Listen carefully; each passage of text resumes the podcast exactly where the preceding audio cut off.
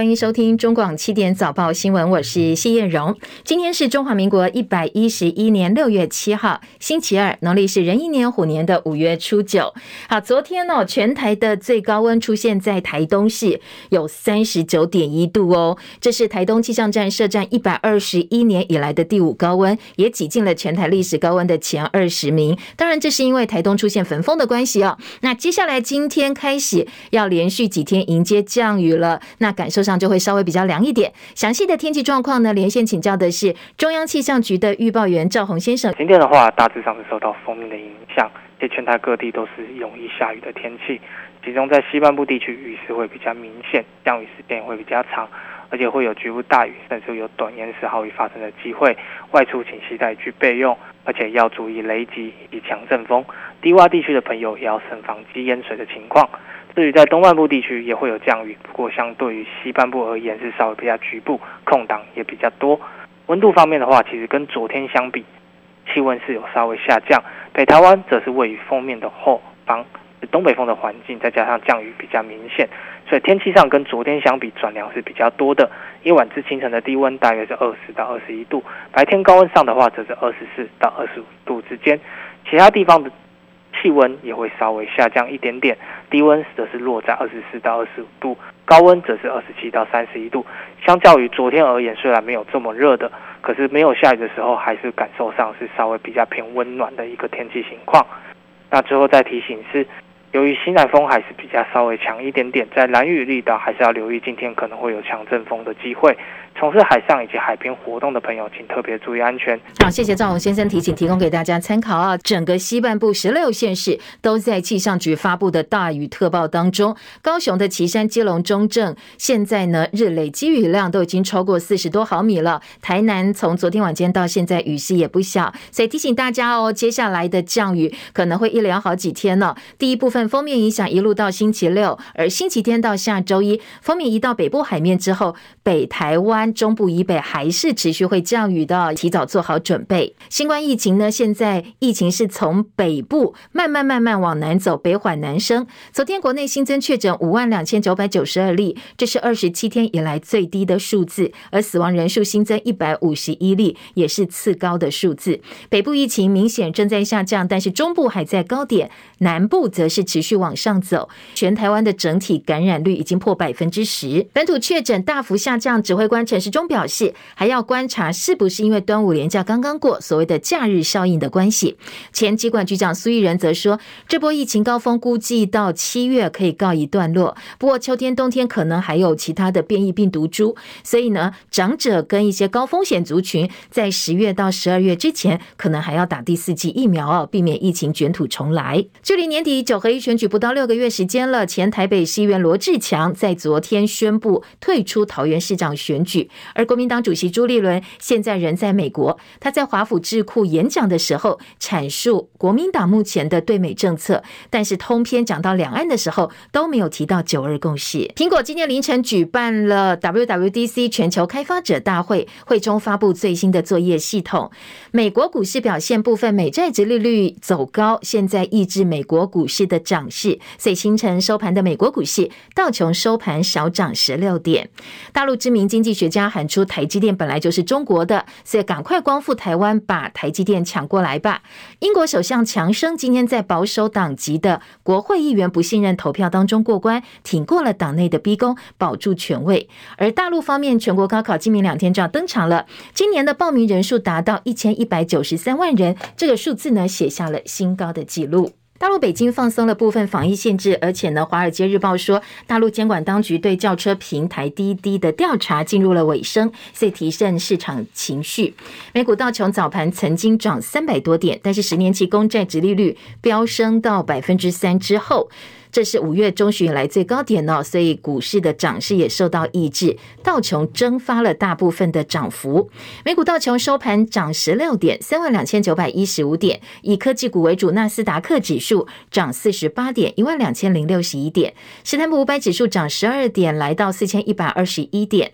费城半导体涨零点一五点，三千零六十二点，台积电 ADR 跌百分之零点七，九十三点一美元，联电收盘呃是涨的涨了百分之一点九五，八点八八美元。因为现在美股投资人正在等待星期五会发布的美国五月份 CPI 数据，加上油价上个月飙升，在六月份继续走扬，所以代表四月份油价的涨幅收敛，只是暂时的一个现象。五月 CPI 可能显示通膨还没有到底。世界第二大经济体大陆放松了防疫限制，所以深夜收盘的欧洲股市同样也是走扬的。伦敦股市涨七十五点，涨幅刚刚好百分之一，七千六百零八点。法兰克福指数涨一百九十三点，涨幅百分之一点三四，一万四千六百五十三点。巴黎 C C 指数涨六十三点，收在六千五百四十八点。另外，今天清晨的财经市场关注重点是苹果凌晨举办了 WWDC 的全球开发者大会，会中发布最新的作业系统，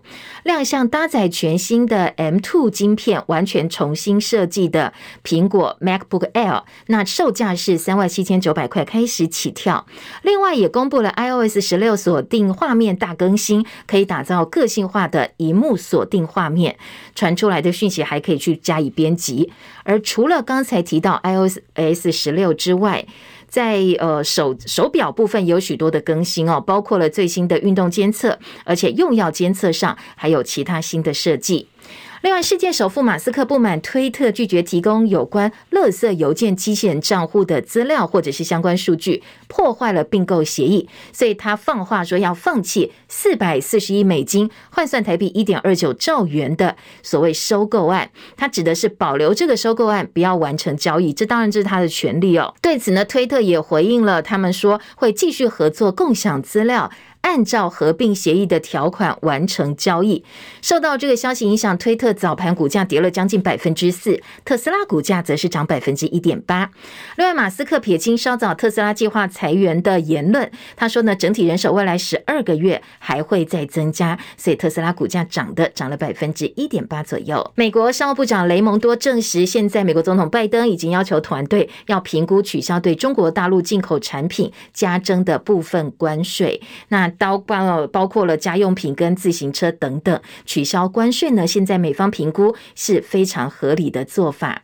美国贸易代表戴琪重申，美国承诺深化跟台湾的贸易关系，而对抗通膨是更复杂的问题，没有办法只透过跟大陆的关税解决。他说，重要的是深思跟中国大陆的贸易关系做法应该慎重，而且要讲求策略性的做法。近年全球供应链晶片荒相当严重。晶圆代工龙头台积电在国际上的地位也越来越重要。大陆知名的经济学家陈文玲先前在一场论坛上，他公开表，是。在美国、西方像是制裁俄罗斯一样，对大陆进行毁灭式制裁的情况之下，不管什么样做，一定要收复台湾。特别是在进行产业链跟供应链的重构方面，要把台积电这个本来属于中国的企业抢到中国手里。他警告说，台积电正在快速向美国转移，未来要在美国建立六个厂，所以大陆方面绝对不能够让转移的目标全部实现。好，这位陈文玲观察者。德网报道说，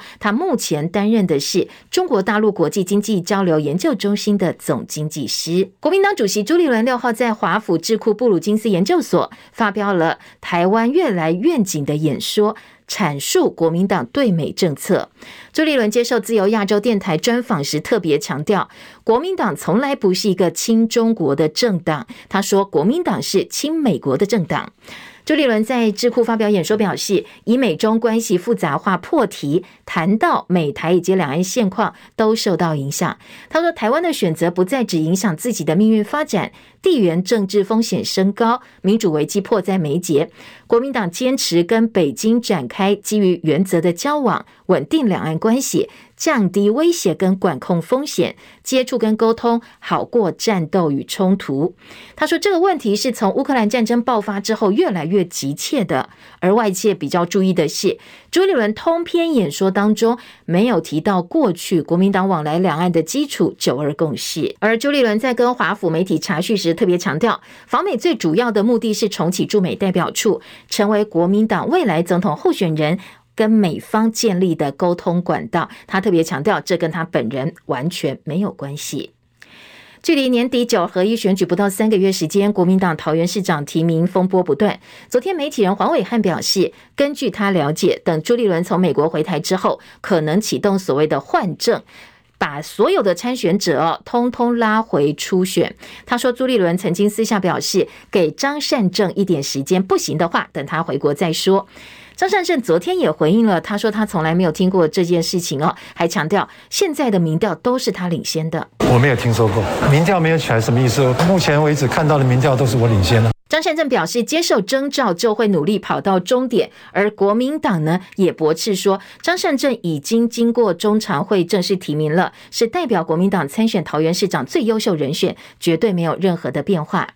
台北市前议员罗志强日前向张善政提出了三策，说我要献策哦，献三策，一天一策，表示呢，第一策是要补正程序正义，叫张善政出来跟党中央要求办理初选，还说只要张善政赢了，他就会复选。罗志强昨天早上说，张善政在脸书发文已经软性拒绝他的献策，他的言则已尽，没有必要再为难张善政。那到昨天傍晚，罗志强又在脸书下写下成全。宣布退出桃园市长选举。他引用歌手刘若英的《成全》歌词表示：“成全了你的潇洒与冒险，成全了我的碧海蓝天。一个人的成全好过过一群人的纠结。”他决定退出桃园市长选举，接下来会继续行脚为台湾人民祈福。明天碧海蓝天，好，这是他的用字。国民党籍的桃园市长参选人张善政在脸书也贴出了两个人的合照，他跟罗志强的合照，表示说希望跟罗志强一起携手打造全新的桃园。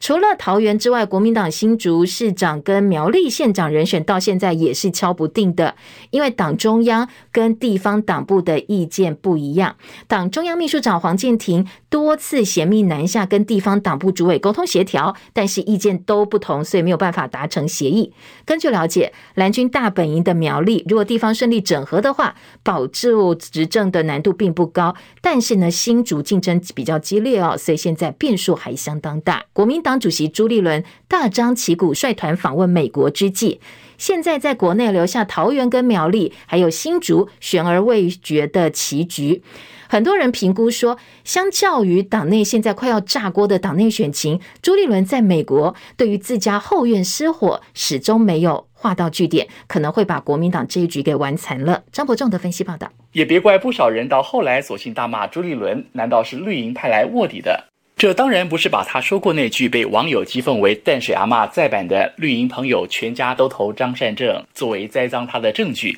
而是他接连在桃园和苗栗党内提名上那些匪夷所思的离谱操作，让人无法不质疑这种几乎坑杀党内所有同志进取企图的手法，难道和他们全都有什么样不共戴天的深仇大恨？争取党内提名失利却始终没放弃最后参选希望的罗志强。六四当天，脸书贴文连最起码的客套话都省略，正是和党主席朱立伦决裂。不但重挖他从二零一六换柱导致空前败选，到二零二二没收初选是一而再再而三的践踏程序正义，还直接点名朱立伦主席已经成为年底国民党县市长选举的最大破口，更严厉斥责朱立伦是一个没有诚信、失格、失信也失能的领导者。其实还不止桃园，国民党在苗栗县长提名上同样也让人看得一头雾水。上周选策会强势建议征召，始终不愿松口参选的立委徐志荣，逼他只好公然打脸党中央，重申绝不参选苗栗县长。隔天中常会只好宣布暂缓征召，静候他回心转意。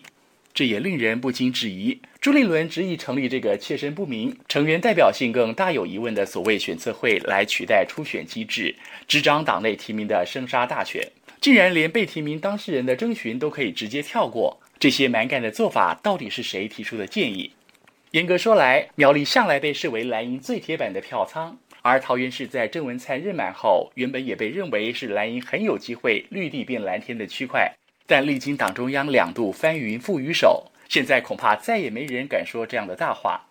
其实六四当天，除了罗志强脸书贴文炮打中央之外，更令人瞩目的一张照片，显示当晚包括罗志强、立委鲁明哲、吕玉玲、市议员朱贞尧、梁维超、涂全吉和徐其万，在议长邱玉胜的邀宴下，全数齐聚中立，却独缺党中央钦点的市长参选人张善政。尽管都只说是单纯吃饭。但不知人在万里之外的党主席朱立伦看了这张照片会作何感想？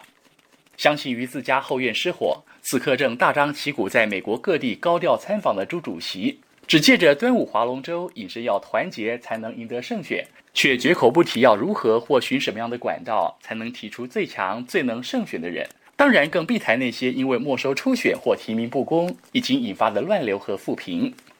罗志祥说：“从此刻起，朱立伦已经不再是他对话的对象。外界对罗志强的能力或行事风格，或许有很多不同的评价。但朱主席居然在美国侨界呼吁，两岸之间沟通协调会比热战对抗好很多。面对几乎兵临城下的中共，都还愿意交流对话。就算罗志强不愿再和朱立伦沟通。”朱主席难道不该对所有蓝营支持者交代一下吗？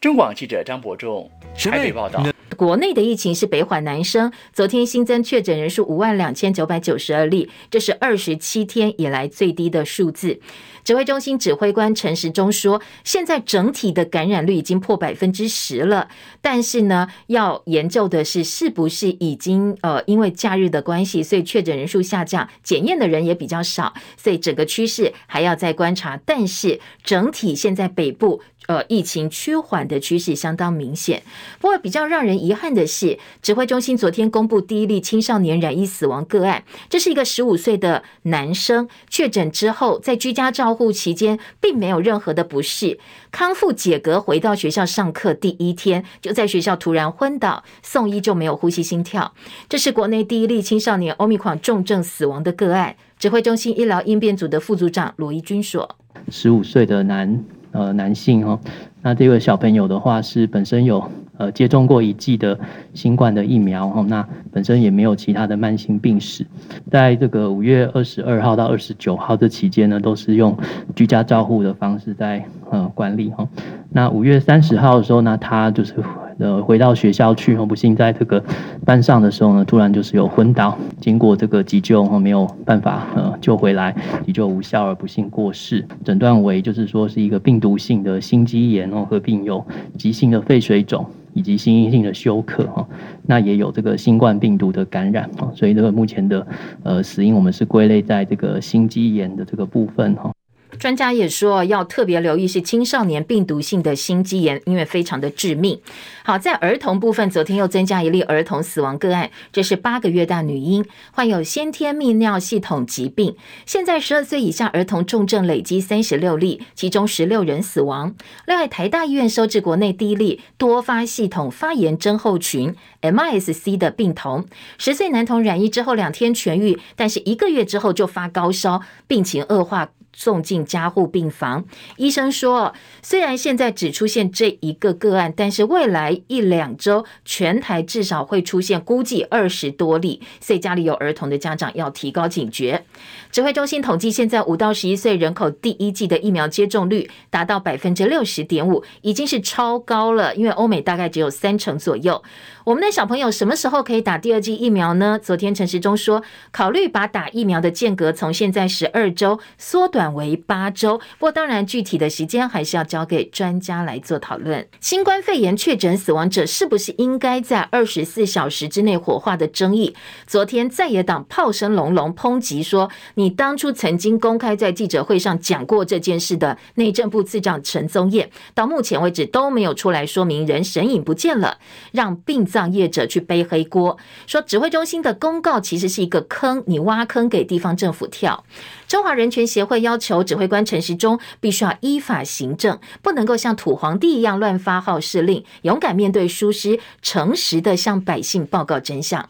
昨天，陈时中再度重申，中央发出的公文只要求遗体尽速火化。如果你要采用深白土葬，就要报准，遗体必须用两层防水尸袋装进去，而且不能够再打开来哦。这是在公告上的呃规定，但是完全没有提到二十四小时之内必须要火化。但是台北市的民政局长蓝世聪，他昨天在市议会答询议员质询时坦言，虽然说传染病防治法确实没有明文规定二十四小小时之内必须火化，但是相关的指引跟规定都说要在二十四小时之内火化。他说，以台北市为例，现在已经有七百七十五具遗体呢，染疫之后死亡是在二十四小时之内火化的。相关的指引跟规定，传染病分类第四类第五项，他也是说要在二十四小时内入殓并火化。二零二二年三月十八有关于 COVID-19 医疗机构因应 COVID-19 感染管制措施指引里面，它事实上也是指引说，入殓封棺后尽送火化场火化啊。所以说，如果按照我们这些措施跟指引，其实也是要在尽速火化，也是都要二十四小时内。你单纯只看传染病防治法的规定，事实上跟我们现实的运作是有点出入了。好，可能指挥官忘忘记了这些指引内容，只看传染病防治法。另外，前疾管局的副局长施文莹说：“尽速火化这四个字语焉不详，建议指挥中心你把尽速哦就很明确告诉大家，几天之内、几小时之内必须做，其实是比较清楚的。”他认为真正的问题哦是。呃，规定说把尸袋拉链拉上之后就不能够再打开来。他说这个比规定二十四小时之内火化更严重，因为死者不会咳嗽，不会打喷嚏，你又不让死者家属去看他的最后一面，不符合人性。应该用同理心去安抚民怨，也认为指挥官必须要出面道歉。对于疫情趋缓的时候，要办一场追思会哦，来安抚这些受伤的家属。陈时中表示，对于火化时限的问题，他已经指示指挥中心的副指挥官陈宗业，还有殡葬业者民政系统必须沟通讨论，在感染控制原则可以被执行的原则之下，是不是有其他更符合民俗的处理方式？另外，在司法认定上有一个个案提供大家参考，这是先前有一名李姓男子染疫死亡不到三小时，殡葬业者就把他火化了，家属认为业者未经同意，导致家属无法见李姓男子最后一面，所以提告求偿。台北地方法院在判决书当中说，卫福部虽然没有明文规定火化期限，但是只是应该要尽速，而且呢，家属也同意火化，所以判决这一个求偿败诉。国民党团总召曾铭宗说，连法院明明白白都认证说，业者在二十四小时内迅速火化是配合政府的政策，陈时中哦不能够推得一干二净。另外，在大陆卫健委方面的最新疫情要求是。精准落实各项防控措施，不擅自对低风险地区采取更严格的限制。所以呢，很多地方开始取消查验核酸证明，对低风险地区流动的防疫要求也做出了重态调整。在部分情况之下，接下来大陆的防控将不再查验核酸的阴性证明了。大陆昨天通报本土八十六例，其中确诊二十五例，无症状感染者六十一例。北京、上海的。病例数现在都降到个位数，不过呢，内蒙古的疫情升温，新增四十九例，当地政府开始展开敲门行动，要慢慢慢慢追溯疫情了。上海国际电影节宣布，因为疫情的关系，所以上海国际电影节延期一年的时间。乌克兰抵抗俄罗斯侵略战争当中，台湾对乌克兰的支持跟援助，现在获得回应。根据英国《每日电讯报》驻台记者史密斯在个人推特发布的照片，照片上显示啊。呃，乌克兰首都基辅独立广场有一面墙挂上了数十国来帮忙乌克兰国家的国旗，其中也包括了中华民国的国旗在内。英国保守党籍国会议员展开对首相强生的不信任投票，投票结果已经出炉了，强攻惊险过关，保住了党魁跟首相的职务。谢海伦的报道。因为新冠疫情期间的派对门丑闻，英国首相强生面临不信任投票。他必须在总数三百五十九名保守党籍议员中取得多数，也就是一百八十席支持，才能够保住政权。投票是以秘密方式进行。投票结果，强生拿下了两百一十一票的信任票，赢得这次投票。不信任票有一百四十八票，成功保住了党魁和首相职务。为了力挽狂澜，强生稍早对同党的议员展开强力游说，不但个别亲笔致函。当面喊话，细数政绩，还端出了减税、改革等等的政策牛肉。他在伦敦当地时间大约下午四点抵达国会，和组成党团一九二二委员会的下议院后座议员会晤大约半小时，呼吁团结。英国媒体报道，强生和同党议员会晤时强调，在俄乌战争和生活成本上涨的挑战下，临阵换将将陷入党内和国内政治斗争，恐怕不是明智之举。至于因为派对门遭到批评，强表示，如果时光倒流，他一样会出席相关活动。记者戚海伦报道。强生虽然赢得了不信任投票，但是在过去英国的历史上哦，包括前首相梅伊，包括另外一位前首相舍契尔，都是在赢得不信任投票之后被迫辞职的。因为这样的投票某种程度揭露出党内对他的反应态度，所以他们的地位没有办法维持下去。所以尽管今天在不信任投票过关，接下来强生呃，可能他的政治生涯会延续到什么时候，也是国际关注的另外一个话题。大陆轿车龙头滴滴出行，因为触怒中共官方，被扣上以资安通敌的大帽子，不得不申请下市。滴滴出行证实说，公司已经在二号正式向美国证券交易委员会递交表格，申请十天之后下市。他在美国发行的存托凭证将转为一级凭证，可以继续在美国进行场外交易。滴滴出行表示，等公司恢复正常营运之后，会另外找别的证交所去上市。大陆全国高考就是大陆的大学跟专科联考，今明两天登场。上海受疫情影响，延到七月份再办。不过没有上海哦，今年的报名人数、考生人数还是写下新高。光是监考跟考务人员就多达一百零二万人。高考是共产党二十大前全国最大规模有组织的集体性活动。疫情当下，所以考生或者是执行的地方政府，通通都是戒慎恐惧。大陆今年高考总录取率大概。在是七成五到八成之间，包括大专生还有专科生在内。泰国有百万人追踪的网红 Alice 泰国娜美，因为喜欢 cosplay 而爆红，在网络上有相当高的人气。呃，过去她曾经以好身材、穿精灵宝可梦图案而红到台湾来。不过，这个 Alice 昨天传出过世，原因是噎死的。她只有二十七岁哦。Alice 的脸书有百万人追踪，IG 一百五十八万人追踪。不过，有两个社群媒体从三月开始都没有再更新了，所以她的朋友非常的疑惑，就问 Alice 的家人，这才知道大概两个多月前，她吃饭的时候噎到，支气管被食物卡住窒息，在输氧两个月之后，昨天中午十二点五十分过世。焦点转回国内，空军少尉学官徐大军上个月三十一号驾驶 AT 三教练机单飞时失事殉职，昨天头七，他的爸爸妈妈跟妹妹送他走完人生的最后一程。蔡英文总统昨天南下探望大家属，那徐爸爸亲自向总统提出建言，有两个建言，一个是希望外界不要给空军太多压力，同时也希望能够调整空军官校飞行生的学制，让学生可以多一点受训的时间。台湾少年权益与福利促进联盟踢爆台南市长黄伟哲的前机要秘书秘呃兼副发言人易俊宏，在担任儿权讲座讲师的身份时，至少对八个未成年少年进行性骚扰。台上盟呼吁台南市政府必要必须要严正表态，而且查处。不过，台南市府对这起性骚扰事件的态度相当低调，没有发新闻稿哦，是媒体来问之后才回传新闻稿，是被动的，所以被。解读是要避免家丑外扬，市府则回应说会依法组成调查小组，用不公开的方式来进行调查。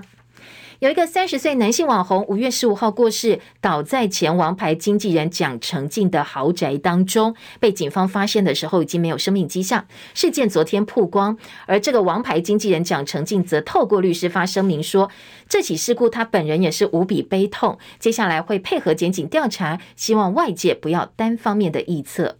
华航有一架从香港飞桃园班机，昨天下午一点十四分起飞之后，因为右侧二号引擎熄火，所以出发只有十分钟就折返香港的国际机场，幸好人员都是平安的。最近两个月受到疫情的影响，全国各地的捐血中心能够募集到的血量比平常少了非常的多。现在全国各地除了新竹地区之外，包括台中、台北、台南、高雄各血型的库存都是偏低的，甚至有些地方是急缺。但是医院方面病患的用血量并没有因为疫情而减少，所以要请大家帮帮忙。如果您符合捐血资格的话啊，请民众啊。呃，这个挽起你的袖子，捐出你的热血，来帮大家哦，能够踊跃捐血。体育焦点：美国职篮 NBA 总冠军赛昨天进行第二场比赛，金州勇士第三节打出了三十五比十四的攻势，从上半场结束领先两分，打完三节就把比分给拉开了，拉开二十三分。最后这场比赛是勇士队一百零七比八十八轻取波士顿塞尔迪克，系列赛已经扳成一比一平手。第四场比赛将在台湾时间星期四早上在波士顿举行。中广早报新闻。今天早报在头版的新闻重点，赶快来扫描一下哦。首先在疫情部分，中时联合头版头条都是昨天最新的疫情统计数字，还有相关的分析。当然，大标题都是呃北缓南升，或者出现青少年第一例重症死亡个案，这是中时联合关注的重点。而自由时报则是把焦点放在小朋友身上，儿童哦这种多系统发炎的症候群，接下来可能会有更多的个案。自由时报在头版中间版面。做了很大的标题，提醒大家要注意。好，当然整个感染率已经破十了，所以先前指挥中心也预告，在我们感染率破十之后，疫情可望慢慢慢慢往下走，慢慢慢慢的呃趋缓。现在已经达到这个门槛了，所以目前的疫情以及接下来可能的走向，大家持续来关心。除了疫情焦点调高基本工资哦，今天中时联合的头版二题还有两个财经报纸，工商时报在头版下半版面标题报道，经济日报则是二版整个版面告诉大家，昨天蔡英文总统宣布说，尽管现在很困难。但是排除万难也要来调高这个基本工资，所以包括综合性报纸、包括财经报纸都把总统的话放在标题。当然，其他反应部分，包括工商界、包括了在野党有不同的看法。工商界的看法普遍都说你要有配套，否则经济并不是真的这么好。你调高基本工资，最后呢，通通都是会落在谁身上？消费者身上，因为我就涨价嘛，我就裁员嘛，哦，那最后还是消费者要来承担的。另外，在野党则说，你现在告诉大家排除万难要调高基本工资，就是在讨好选民嘛，为了选举，为了选票考量，好，政治焦点以及呢，呃，财经方面的观察都有做出回应。另外一个新闻重点，两个财经报纸，包括工商经济头版头条，都是告诉大家。外资现在回头来买台股了，五月份的净汇入将近八百亿元。工商时报提供的数字，经济日报更精确了，告诉你说这一次净汇入是七百八十四亿元。当然汇进来之后，包括股市、包括呃汇市、房市都受到影响，是往上走，因为有钱嘛哦，所以股票就比较好。今天在财经报纸还关心美中关税大战降温，美国呢要取消部分对大陆的关税。部分商品，哪些商品可能取消关税？还有今天的综合性报纸《中国时报》啦，《工商时报》头版二题都告诉大家说，诶，哪些产业可能会受到影响？至于《经济日报》下半版面，则是美国，呃，本来说要来。查大陆企业洗产地，不过现在拜登政府打算要收手去暂缓了。那我们本来希望部分厂商可以收到转单，现在这样的希望也落空了。好，财经报纸关注的另外一个话题，《中国时报》今天的头版大标。疫情北缓南升，首例青少年染疫亡，确诊五万两千九百九十二例，二十七天以来最低，死亡一百五十一例是次高的记录。联合报说确诊数减，但是死亡还是上百人。青少年死亡首例解隔在学校昏倒，感染率破百分之十，疫情向下。这是联合报，而自由时报今天的头版二题则是小朋友哦确诊童儿童罹患多系统炎。症症候群，医生说，如果你去打疫苗的话，打过疫苗发生率可以降百分之九十七。换句话说，打完疫苗，它的保护力是够的，也避免这样一个康复之后出现的后遗症，或者是其他的症候群。打疫苗可以降百分之九十七，这是自由时报头版中间版面的大标，说如果你打过两剂疫苗，发生率几乎是零。这是。台大的这个最马偕儿童医院感染科主治医师黄从宁医师的提醒，说国外研究显示，只要打过一剂疫苗，MSC 发生率可以下降百分之九十七，打过两剂就几乎是零了。所以家长赶快带小朋友去打疫苗。自由时报的报道。另外在，呃内页新闻跟今天的头版还有哪些疫情焦点呢？联合报是用呃表格的方式来告诉大家，现在首例青少年死亡个案它的状况。五月二十号发烧，五月二十二号 PCR 阳性，后来呢居隔期间都没有问题，但是五月三十号回到学校上课，竟然昏倒不治，死因是病毒心肌炎，病毒性的心肌炎。急性肺水肿、心因性休克、新冠病毒感染的关系。那小朋友现在重症累计三十六例，十七例脑炎，一个共病脑肿瘤，还有八个是肺炎。好，三个是败血症，所以这个小朋友哦要特别注意。今天两个报纸针对青少年跟儿童都提供了一些呃提醒。另外，《中国时报》则说，疫情北缓南升，现在因被南部疫情的关系，要开始去调整医疗量能了。那在昨天，行政院长苏贞昌的指示是要求专责病房、负压病房跟口服抗病毒药物必须要准备好，以备不时之需。内页新闻跟这个疫情有关的，《自由时报》今天的二版说。本土的确诊个案五天降了四成，所以呢，陈时中说，按照七天平均的移动病例数，确实有往下走的感觉了。那还有中重症加二四三，死亡加一五一，儿童社区涵盖率，屏东打疫苗最多，大概百分之九十一点七。但是呢，昨天也有恩恩爸爸听完录音档案愿意切结，但是新北市政府还是没有给。这是全国第一位确诊死亡的两岁童恩恩，他的爸爸到新北市消防局去听报告录音了。他听到就回想起很多的痛苦回忆。本来想立切结书，呃，把这个录音档案带走保存，但是新北市政府并没有提供，所以拒绝。新北市的卫生局、消防局横向联系的资料也没有办法提供。他说呢，一文没有报案时的急促慌张，所以他认为不足以还原事发经过。那副市长刘和然则说，我们已经提供时间轴，包括消防局、卫生局跟医院端互相联系的状况。因为呃，这个林爸爸本身不是通话者，所以我们只提供你摘要。消防局则表示，有些东西是受到呃资讯保护法的规范，所以不能够外泄。我们只好请你来听，不能够让你带走。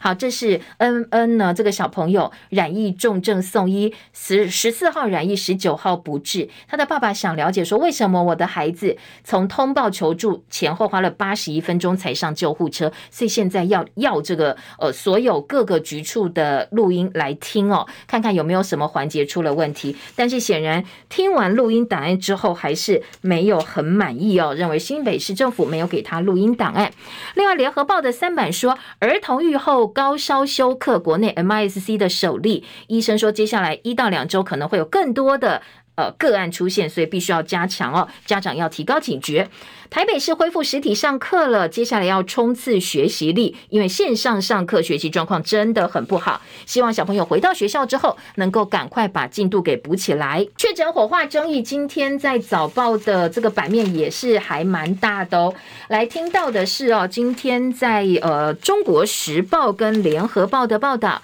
今天联合报三版说，台北市政府昨天表示，大家的认知都是二十四小时之内必须要火化，中央说尽快，但是你这个。尽快呢？是不是有考量到一些相关指引跟执行上必须遵守的规定？是明明白白写二十四小时的。施文仪说，应该赶快把尽速火化改为明确时间。蓝营批陈时中指令不清楚，应该道歉，赶快下台。如果你把这个力气呢，像对付艺人郭彦均一样，只要用一半力气，主动去释疑，主动去更正的话，相信大家就不会误会，也可以减少很多遗憾了。中国时报今天的二版大骂陈时中，用人权协会批评的话做在标题，说陈时中好像土皇帝一样乱发号施令。中国时报报道说，陈时中昨天没有松口，确诊者遗体是不是能够放冰柜供家属瞻仰？因为像台中他们昨天也说，我们赶快来研究一下哦，是不是可以在旁边放冰柜，这样就不用赶快烧。但是呢，这个可能还需要同意，说确诊者遗体是不是可以放在冰柜里，让家属多看。几眼多陪伴一下，而《中国时报》还有个个案是九十多岁妇人染疫身亡，家属被规定必须隔四十公尺去祭拜，中央甩锅甩锅火化规定，地方措手不及。法院认证禁送火化是配合政府的政策。蓝营另外还有质疑，质疑说有没有超额死亡跟死亡黑数。那从疫情爆发到昨天，二零二零年开始到昨天，本土病例累计两百四十四万四千六百三十五例，三千零九十例死亡，已经超过了二十多年前九二一大地震两千四百多人死亡，大概有呃八百例死亡的时间是今年之前。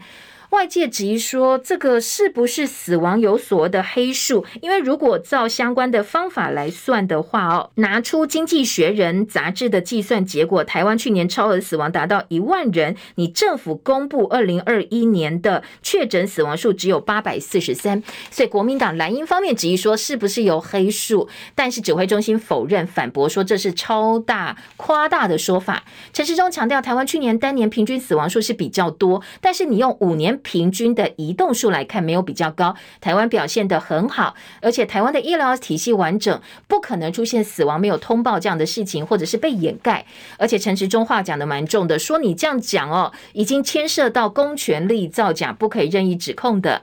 另外，台北市政府发言人陈志涵则指控总统暗砍疫情，暗砍就是掩盖疫情哦。说四月六号总统在官邸举行的防疫会议没有请双北市长参加，只请了呃绿营执政县市首长，在会中发表了一个密件，关于疫情的密件、侦测分析等等等。说呢，你这个东西都没有呃宣之于外，不告诉别人，不告诉你的呃非。党同党的这个执政县市首长里面呢，是有一些被暗扛起来的疫情资料。不过当然绿营就反驳说，你这是抹黑，甚至呢质疑说，陈志涵你已经不适任呃台北市府发言人的位置了。台北市长柯文哲说，陈志涵会这样讲，一定有他的证据。那议会认为他不适任发言人的意见，他也听到了，会回去加以讨论。昨天总统呃前天了啊，总统在脸书上贴了一段文字，说现在我们五到十一岁儿童疫苗涵盖率百分之七十四点二，而且还在上升当中。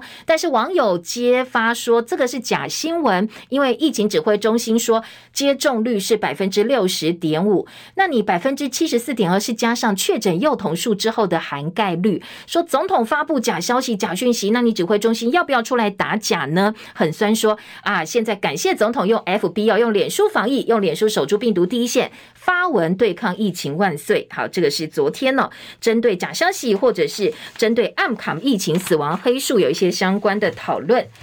继续来听到的是《中国时报》今天的三版，医院为解封进入可以免查健保卡了，一千两百一十二人是二次感染新冠。医界提醒，你现在这个时候门禁松绑还是有风险，指挥中心授权给各个医院去斟酌办理医院为解封。还有瑞德西韦代谢物会进入胎儿体内，孕妇使用瑞德西韦来治疗新冠肺炎要特别注意，对胎儿的影响现在还不知道，但是证实说他们确实。会进入宝宝体内的快筛实名制第二轮的买气不如预期。今天的《中国时报》好，再来听到的是除了疫情之外，其他的重点哦。今天的中时联合头版二题都是关于调高基本工资的消息，我们来听听看。中国时报的标题说，蔡英文表示排除万难去调高基本工资。那现在呢，已经确定，连七长妈资方要求配到，蓝英则质疑说，调高基本工资是选前的喊话。这是联合报今天的头版二题。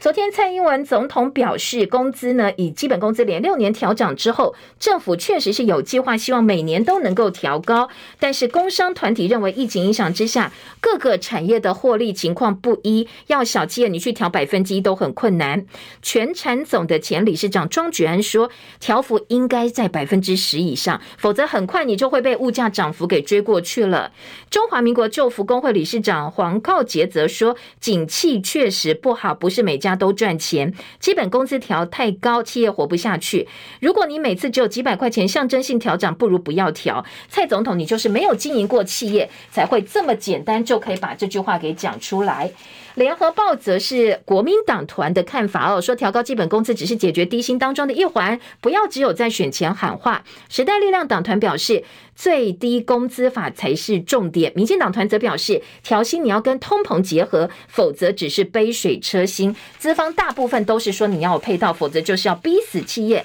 甚至呢回头把老百姓都给逼死了。联合报今天二版记者林和明的特稿是把重点放在法制化，说你调高基本工资刚好而已，选前喊话变成跟民众邀功，你去把它法制化更胜开支票。在野党催促制定的最低工资法，透过计算公式还有法制化，才能够确保基本工资赶上通膨的进度，而不是随便说政府你喊口号开支票，你一个排除万难调高基本工资，却对基本工资法的立法显得云淡风轻。现在民进党你要立什么样的法是过不了关的？你只要有决心，所有的法案在你手上都可以过关了。所以希望赶快立这个基本工资法。劳团说涨百分之八才能够实现总统承诺，选者认为调幅应该高过百分之三。工商团体说不能够齐头式调涨。国民党质疑解决低薪没别招了吗？那时代力量就催促说。赶快哦！这些调整必须要跟得上通膨。财经报纸今天在《经济日报》也是二版整个版面，劳动部表示，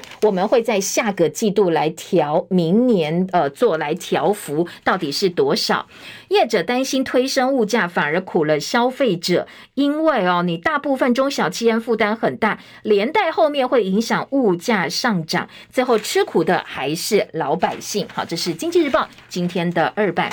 自由时报头版头条呢，来关心内阁会议。日本内阁会议今天会通过财经运营的改革方案。日本加注台海和平的重要性。好，这个是日本的首相岸田就任之后首次发表古泰方针。日本内阁会议预定七号敲定今年的财政跟经济营运改革基本方针，叫做所谓的古泰方针。多家日本媒体都说，台湾的字眼将首次出现在方针当中，罕见会加注台湾海峡。和平稳定重要性的表述，自民党全体会议修正加入台湾相关的技术，而且日本考量未来台湾有事要设陆海空的统合司令部来加以介入哦。好，这是今天自由时报放在头版的新闻重点。政治焦点，中时联合都是朱立伦访美的相关计划。中国时报大标题是朱立伦，呃，大声宣布说，强调国民党是一个亲美政党，说我们没有亲中，我们是亲美政党。受呃接受自由亚洲电台访问，强调访美最主要是要重启国民党驻美代表处，为蓝营未来总统候选人跟美方建立沟通管道。而联合报呢，今天的大标题说，他向北京喊话，沟通好过战斗，但是在华府的智库做演说的时候，只字未提九二共识，强调国民党会跟北京基于原则交往，也提到了国民党的国防政策。那在联合报的记者张文新的特稿分析说，两岸战略模糊，朱立伦真的能够过美国这一关吗？这一次他的演说亮点在国防，基本上说出美国人想听到的答案，叫做不对称战力。但是朱立伦的两岸政策采取战略模糊，有口号没目标，能不能过关有待验证。他刻意避开了国民党人朗朗上口九二共识跟亲美和中，还避开了在野党不会做也没有能力做的政治谈判或者是政治议题，持续诉求两岸必须沟通管道跟交流平台。但是但是九二共识一中各表示，一九九二年海基会海协会。针对两岸沟通协商建立所谓建设性模糊的基础，那你现在没有提提出替代方案的情况之下，你又避谈甚至故意不提哦，那你接下来有没有办法从对亲美或者是和中这两部分？从台湾到北京的距离，呃，你只想拉近华府跟国民党距离，是不是会付出更大的一个代价？好，这是联合报今天提出来的质疑。还有罗志强退出国，呃，桃园市长选举的焦点，也是今天政治新闻版面相当重视的新闻。蓝营立委鲁明哲、万美玲感谢罗志强成全，吕玉玲说尊重。那。朱立伦返台到底会不会换证呢？国民党驳斥张善政说他没听过换证，等陈时中吗？在绿营方面有谣传说台北市长会等陈时中等到八月，但是另外一个想要选台北市长的林佳龙说我没有听过这件事情哦，并不是这样，目前并没有相关的说法。好，另外在呃。自由时报今年三版焦点新闻版是欧洲智库全球安全的年度报告，说超过四成的中东欧人认为台湾是一个独立国家。自由时报好开心，所以放在头版大标题。另外在四版呢，则是高雄国民党的高雄市长人选被点名的前立委柯志恩说：“我不是唯一第一，只是被征询的其中之一。那没有什么现况，他认为应该要先去找李四川跟叶匡时，比他更适合。”好，这。是柯志恩方面的说法。经济日报头版头条：五月份外资汇入了七百八十四亿元，回头买台北股市，对台湾经济有信心，看好股市本益比合理，值利率飙高。工商时报则说，外资五月回头净汇入将近八百亿元。那现在呢？呃。台湾的经济面良好，本益比低，殖利率高，相当是受到外资的青睐。两个财经报纸异口同声。工商时报下半版面，美中关税大战大降温，对抗通膨。美国商务部打算要取消对大陆加征日用品跟自行车的关税。下半年出口成长上看百分之十点六，还有呢，主计处乐观的预计，全年的出口会破五千亿美金。经济日报说。拜登的政策转弯，不打大陆厂洗产地了。泰国、大马等东南亚四国输美的模组，两年之内不加税。我们太阳能转单的期望落空。沙国调涨亚洲的原油售价，幅度高过预期。布兰特盘中冲上一百二十一块美金。中油台塑化将吸收成本，考量到民众的接收度。内页新闻，两个财经报纸，经济是把重点放在呃要调高基本工资，工商时报二版是美国缓征四国太阳能的新关税，还有长荣刚礼拜五要内战，弟弟派跟哥哥派又要大战了。自由时报今天财经版面关心现在长荣内部哥哥派跟弟弟派战到目前，所谓弟弟派三战两胜，大哥派要力守巴拿马金库，接下来兄弟内讧的关键，如果真的有兴趣的话，自由时报大概有半个版。版面很精彩的分析，旺报说上海邀外国企业密集沟通，要挽救投资信心，但是呢，自由时报。呃，就泼冷水，说外国媒体说，哎，你要复工没那么快，可能要好几个月的时间。你看看现在上海卡车的运输不到正常流量的三成。另外呢，自由也说，上海有防疫乱象，也显示出中国大陆医疗量能不够的问题。台南市府的前副发言人涉及性骚扰，至少八个未成年少年受害哦。今天中时联合都放放到了社会版的大标题来做报道。那另外自由时报呢，则是说，呃，全国男性被性侵攀升，八成未成年，十二岁到十八岁是比例最高的。还有首例台南火车站古迹修坏要罚，那现在呢？呃，在包商部分跟在市府部分的责任有待进一步厘清。联合报的报道，我们时间到了，谢谢大家，记得按赞分享，今天顺心喽，拜拜。